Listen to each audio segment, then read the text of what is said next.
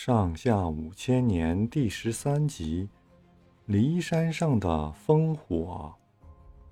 周宣王死了以后，儿子即位，就是周幽王。周幽王什么国家大事都不管，光知道吃喝玩乐。他打发人到处找美女。有个大臣名叫包厢，劝告幽王。周幽王不但不听，还把包厢下了监狱。包厢在监狱里关了三年，包家千方百计要把包厢救出来。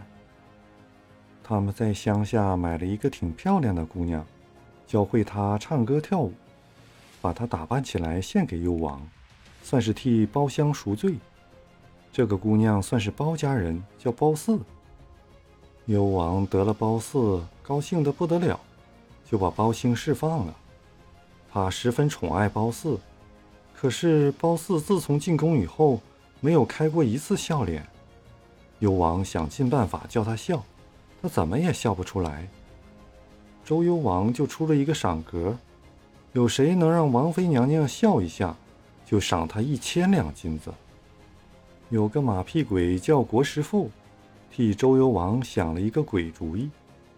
原来，周王朝为了防备西戎的进攻。在骊山一带造了二十多座烽火台，每隔几里地就是一座。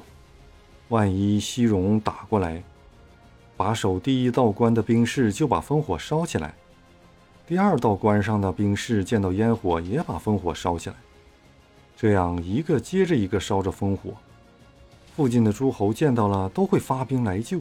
时，国师父对周幽王说：“现在天下太平。”烽火台长久没有使用了，我想请大王跟娘娘上骊山去玩几天。到了晚上，咱们把烽火点起来，让附近的诸侯见了赶来上个大当。娘娘见了这许多兵马扑了个空，保管会笑起来。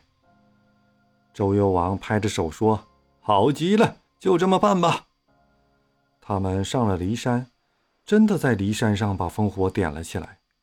邻近的诸侯得了这个警报，以为西戎打过来了，赶快带领兵马来救。没想到赶到了那儿，连一个西戎人的影子也没有，只听到山上一阵阵奏乐和唱歌的声音，大伙都愣了。幽王派人告诉他们说：“辛苦大家了，这儿没什么事儿，不过是大王和王妃放烟火玩，你们回去吧。”诸侯知道上了当。一个个气得肚子都要炸了。包四不知道他们闹的是什么玩意儿，看见骊山脚下来了好几路兵马，乱哄哄的样子，就问幽王是怎么回事。幽王一五一十告诉了他。褒姒真的笑了起来，说：“亏你们想出这玩意儿。”幽王见褒姒开了笑脸，就把一千两金子赏给了国师傅。幽王宠着褒姒。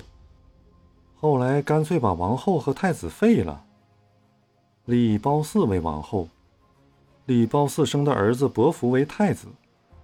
原来王后的父亲是申国的诸侯，得到这个消息，就连结西戎进攻镐京。幽王听到西戎进攻的消息，惊慌失措，连忙叫国师傅把骊山上的烽火点起来。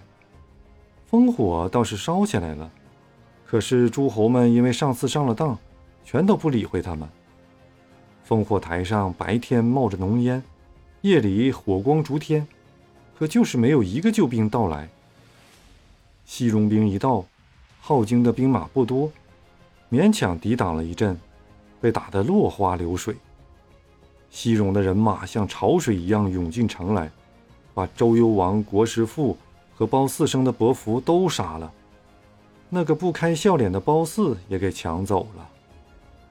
到这时候，诸侯们知道西戎真的打进了镐京，这才联合起来，带着大队人马来救。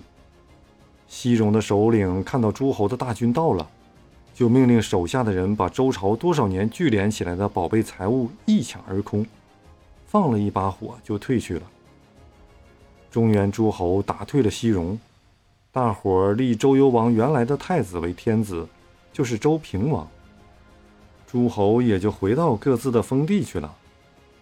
没想到诸侯一走，西戎又打过来，周朝西边大多土地都被西戎占了去，平王恐怕镐京保不住，打定主意把国都搬到洛邑去。公元七百七十年，周平王迁都洛邑。因为镐京在西边，洛邑在东边，所以历史上把周朝在镐京做国都的时候称为西周，迁都洛邑以后称为东周。从此以后，周朝的天子名义上虽然还是各国诸侯共同的君主，实际上他的地位只相当于一个中等的诸侯罢了。